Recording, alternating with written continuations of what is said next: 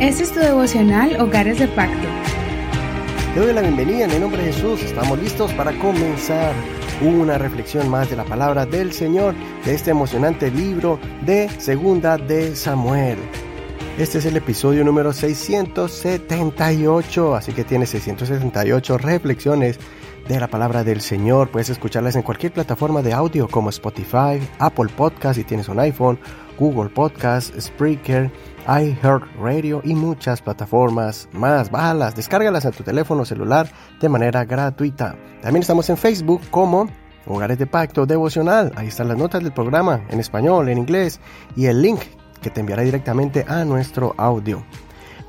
El título del tema de hoy es Aprendiendo lo que significa el temor de Dios. Aprendiendo lo que significa el temor de Dios. Esta es una lección acerca del día que David decidió traer el arca del Señor a Jerusalén. Segunda Samuel capítulo 6, verso 3 al 12. Luego colocaron el arca de Dios sobre una carreta nueva y se la llevaron de la casa de Abinadab que estaba en la colina.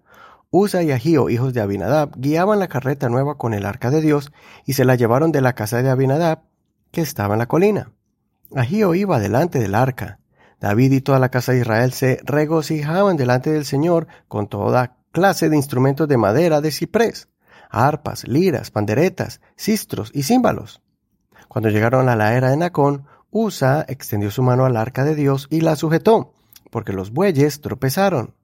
Entonces el furor del Señor se encendió contra Usa, y Dios lo hirió allí por el atrevimiento. Y murió allí junto al arca de Dios. David se disgustó porque el Señor había irrumpido contra Usa y llamó a aquel lugar Pérez Usa hasta el día de hoy.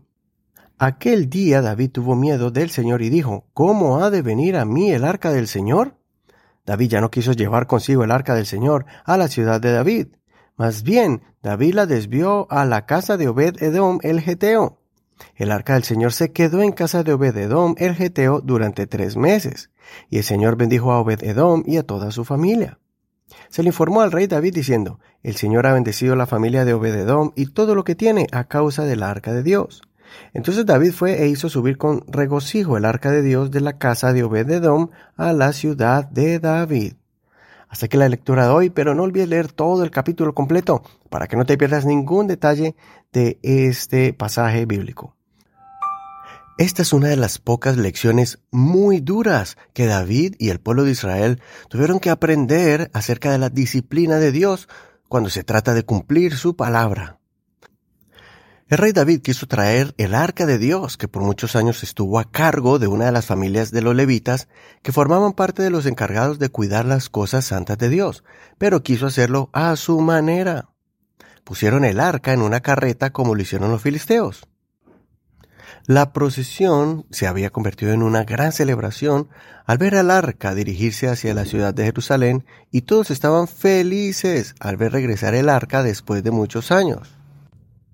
Pero la fiesta se interrumpió súbitamente cuando el arca casi se cae y uno de los hijos del sacerdote que custodiaba el carruaje con el arca trató de sostenerla con sus manos.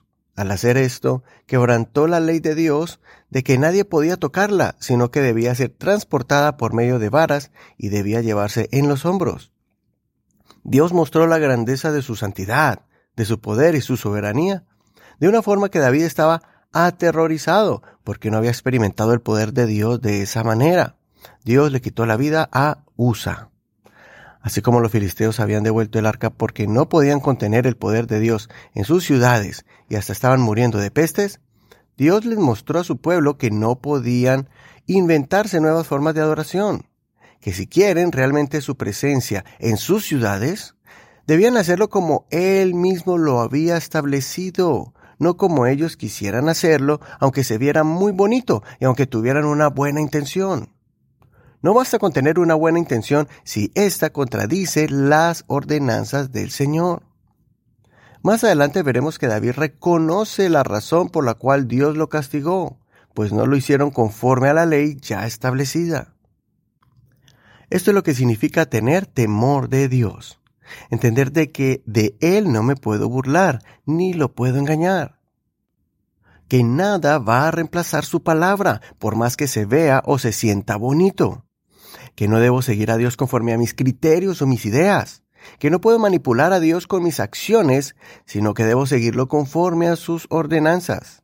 Yo soy el que debo indagar cómo debo agradar a Dios, cómo debo adorarlo y servirlo, cuáles son sus condiciones, sus reglas y sus ordenanzas. Tengamos cuidado de dejarnos llevar por nuestras emociones. Ellas nos engañan, haciéndonos pensar que estamos bien y que podemos tapar ciertas acciones y malos hábitos con simplemente hacer obras de caridad o haciendo algo bueno y así intentar evadir nuestra responsabilidad de ordenar nuestros pasos. Todos vamos a pasar esa experiencia donde vamos a pensar que estamos bien, pero después el Señor nos va a llamar la atención, nos va a corregir y vamos a sentir el dolor de la reprensión. De una u otra forma, el Señor nos va a indicar que no está contento con la forma en que estamos llevando nuestra vida espiritual. Cuando pase eso, demos gloria a Dios y seamos agradecidos, porque esto significa que Dios nos ama y no quiere que nos perdamos, sino que alcancemos la salvación y la vida eterna. Tener temor de Dios es reconocer que sin Dios no somos nada, que vivir sin Él es lo peor que le puede ocurrir a un ser humano, que la fuente de paz, de prosperidad, de amor y de esperanza proviene de Él y que es mejor escuchar y obedecer a Dios cuando quiere corregirnos que hacer nuestra propia voluntad. David quedó sorprendido y triste por la acción del Señor. Pero después se alegró al escuchar que el arca, que había sido transportada a la casa de Obededom, estaba siendo bendecida. Entonces David entendió que es a la manera de Dios y no a la de él que se debe rendir tributo a Dios. Y David volvió a juntar al pueblo para transportar el arca de Dios y hacer fiesta, pero a la manera de Dios. Hasta aquí la reflexión del día de hoy. Soy tu amigo y hermano Eduardo Rodríguez. Que el Señor te dé discernimiento y sabiduría para servir a Dios junto con tu familia, de acuerdo a como Él les ordene.